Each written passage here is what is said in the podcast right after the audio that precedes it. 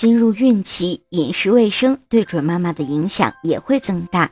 如果误食含有有害物质的食物，会对胎儿产生较大的负面影响。孕期的饮食卫生，除了要注意食物本身卫生，还要注意餐具卫生、就餐环境以及食物添加剂是否有害等。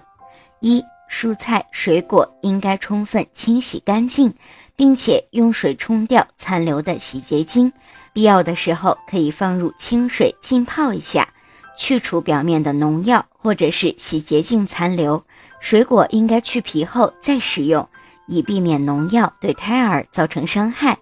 二，尽量选用新鲜天然的食品，